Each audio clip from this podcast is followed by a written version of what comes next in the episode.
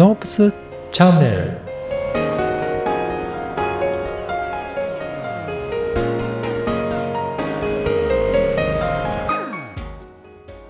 こんにちは、小ラボの岡田です。今回は鉄道マンからバラ園の経営者になった北村さんにお話を伺いました。鉄道は毎日多くの人が利用します。そんな鉄道の安全を守るために苦労されてきたお話を伺いました。まずはインタビューをお聞きください。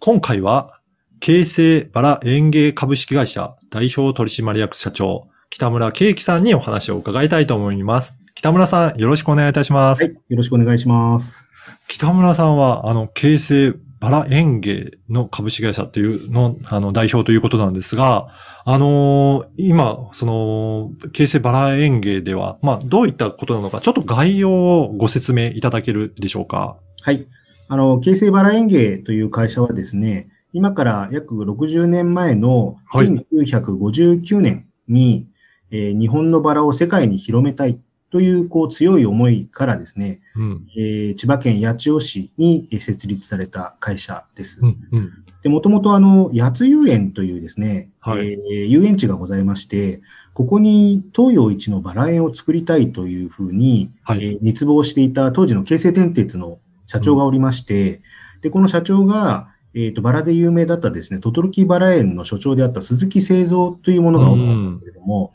えこのものにですね、このバラ園の設計をお願いして、なんか意気投合してですね、えーうんこれが園で会社を作って、えー今のその京成バラ園芸という会社が作ったというふうに、まあ、言われています。そうなんですね。あのー北村さんは、もう最初からここなのか、まあ別の部署だったのか、どうだったんでしょうか？えっ、と、私ですね、えっ、と、はい今から1年半ほど前のうん2019年の7月に、まあ、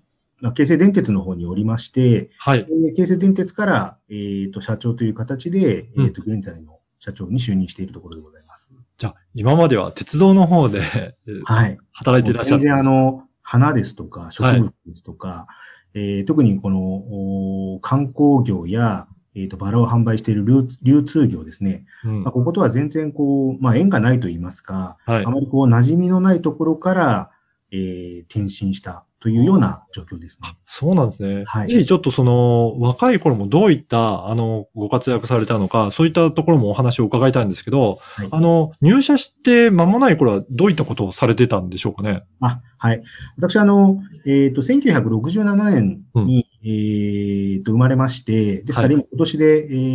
えっ、と、53になるんですけれども、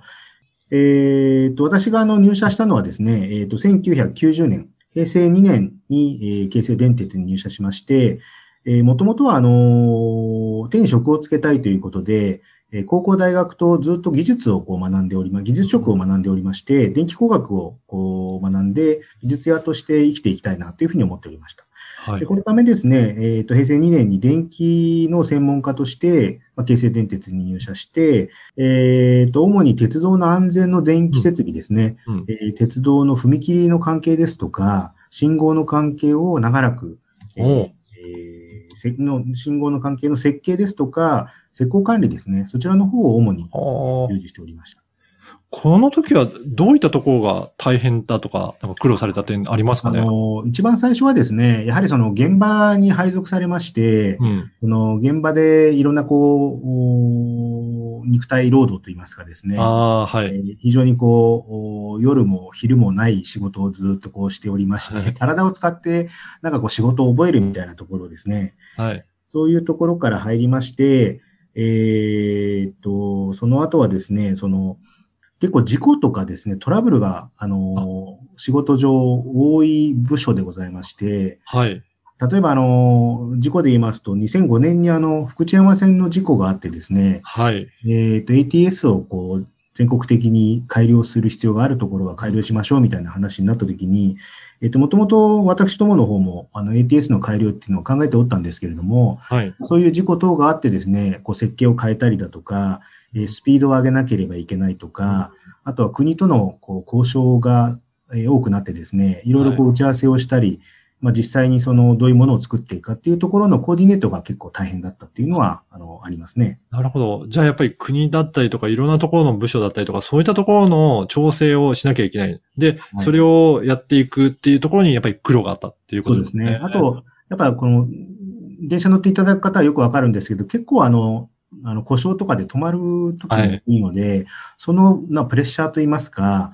あの、列車が、まあ、機械が壊れて列車が止まるというと、すぐにやっぱり直さなければいけないので、はい。その、まあ、一時的な復旧もそうですが、えー根本的な対策だったり、うん。えーと他のところがどういうふうな状況で、他のところも直さなければいけないのとか、うんとかですね、あとその自分の会社だけではなくて、他の会社が、あの、やはり同じような設備を入れてるんで、他の会社でトラブルあった時にも、うちの会社が大丈夫なのかなっていうようなことを、こう深く研究、検討したりですね、うん。えーうちの会社にとって大丈夫なのかどうかっていうのをいろいろこう、お展開するっていうのが結構、こう、頭も大変使いますし、体も使うような、うん。結構こう、神経を使うような部署に長らくいました。ああ、やっぱりそういった鉄道だと、えー世の中への影響がすごく大きいので、ままさに故障とか、あのあると、もう止ま、電車止まってしまうと、やっぱり通勤にも影響したりとか、そうすると、やっぱりプレッシャーってやっぱり相当大変なものだったんじゃないでしょうかね。そうですね。あの、やはりすぐやっぱり直さなきゃいけないはいということで、あの、会社のそばにやっぱり住んでいるというのは、はい 住みたくなりますよね。まあ、何かあったらすぐにっていう感じですね。はい。ああ、やっぱり本当に大変なお仕事、若い頃からされてたということですけど、はいだんだんとそれも、あのー、年を重ねるうちに、やっていくこととかは、内容は変わっていったりとかする、したんでしょうかね？そうですね。うんあの、会社に入ってしばらくの頃は、はいやはりその一つの、一人の担当として、うんまあ自分の部署だけをこう見ていればよかったんはいです。けれども、えーだんだんだんだんその役職が上がってくるに従って、えーでやはり広い目でこう、見たりだとか、うんうんうんあと大きなプロジェクトをだんだんだんだん抱えるようになってきたので、単純にその自分の仕事だけではなくて、えー周りの人をこう、いかに動かしたりだとか、うん。えー工程をしっかりと管理して、お金も管理して、いかにそのプロジェクトを完遂させるかっていうところにかなり苦心しました。ああ、だからやっぱり、もう担当の、一担当でやってた頃よりは、もう広い視野で見ていくっていうところに、やっぱり大変さがあったっていうことですかね。そうですね。で、うん皆さん、おのおのその、やりたいこととか、まあはい利害関係だったり、うんうんえーできることとできないことっていうのがうん皆さんお持ちですので、はいやっぱ。りその辺のこの強みですとか、まあ、できなければ他の人にこう仕事を振るとかですね、はい。まあそういうこうバランスを取りながら、いかにその、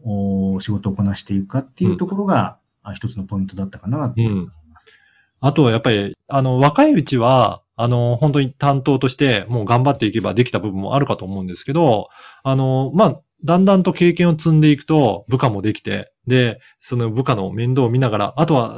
とは言っても上司からいろいろ注文が来たりとかして、オーダーして、やっぱりいろいろ管理として中間的な役割になってくると、そういった意味での苦労もだんだん、あの、出てきたりとかする、したものでしょうかね。はい。あのー自分が担当としていたときは、うん。まあ自分が頑張れば、うん。あのーあとは時間とですね、あのーまあ、あのー能力の勝負だったんですけれども、はい。やはりいろんな人をこう動かしていくとなると、やっぱりこう弱いところとか、あのー強いところとかっていうのははい。人ですと、やっぱり組織ですとまちまちですので、うん。よ弱いところにどうこう手を入れていくかですとか、ああとなんでそれができないのかだとかですね、そういうことをちょっといろいろお話を聞きながら、まあ、どうやったらできるかというようなですね、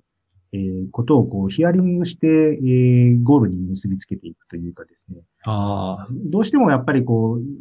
は高いハードルを課すと、ー、はい。皆さんこう、やっぱそれはできませんとか、はい。最初からその、できない理由をこう述べるようになってくるんですけれども、うんういかにその、できない理由を述べるのではなくて、できる方法をみんなで考えて、ゴールに向かっていこうというところに、はい。少しこう、考えがシフトしたというか、うん。そうしないと、やはりこの、まとまっていかないですし、プロジェクトも終わりませんから、うん。そういうようなことに少し力を入れていくようになりました。うん。やっぱりそうですよね。なかなか、あの、できないで済ませればそれは簡単ですけど、やっぱりそれを、サービスを求めてる方もいらっしゃいますので、まあ、いかにしてできるかっていうところを、もうチームでやっぱり考えていくような体制を作っていくっていうのがすごく重要なんですね。そうですね。うん。はいやっぱりやっぱりそうなっていくと、あの、そういう人がこう集まってきたり、そういう人間がだんだん育ってくるというところが、あの、僕が仕事をしていて一番こう楽しかったところね、そうなんですね。やっぱり苦労でもあるし、そこができてくると楽しい面でもあるっていうことになっていくんですね。はい。やっぱりそうやって、まあ、あのーまあ30代、40代のところの時は大変だったかもしれないが、その後とかは、あのーどうでしょうかねも。もっと役職が上がると、それはそれでまた大変な面も出てきたりとかしたんでしょうかね。あの、責任がやっぱりだんだん重くなってくるので、はい。あの、ある時期には、例えばあるプロジェクトの一つのリーダーであったんですけれども、だんだん上に上がっていくと、そのプロジェクトの責任者になったり、はい。えー全体的なこのマネジメントをしていかなければならないので、うんそのトラブルの数ですとか、プロジェクトの数も増えるし、うん。あとその、お持つ責任ですよね。う。そういうんものがだいぶ重くなってくるので、数も多いですし、責任も重くなってくるっていうところが、やっぱり役職とともに変わってきたな、というふうに思います。なるほど。やっぱりそういった責任感も、えー増えていく中、まあどうやって、えープロジェクトをマネジメントしていくか、まあそういったあたりが、えーすごくポイントになるということですかね。そうですね。はい。はい。まあ今回若い時から、まああの、だんだんと役職が上がってきたっていうお話までさせていただきましたが、次回は、あの、その後、えっと、京成バラ園芸のこの代表になって、それで今も、あの、されていくんですけど、そのあたりのお話も、えー次は伺っていければなというふうに思っております。はい。今回どうもありがとうございました。ありがとうございました。いかがだったでしょうか？若い頃は、がむしゃらに与えられた仕事をこなしていたそうですが、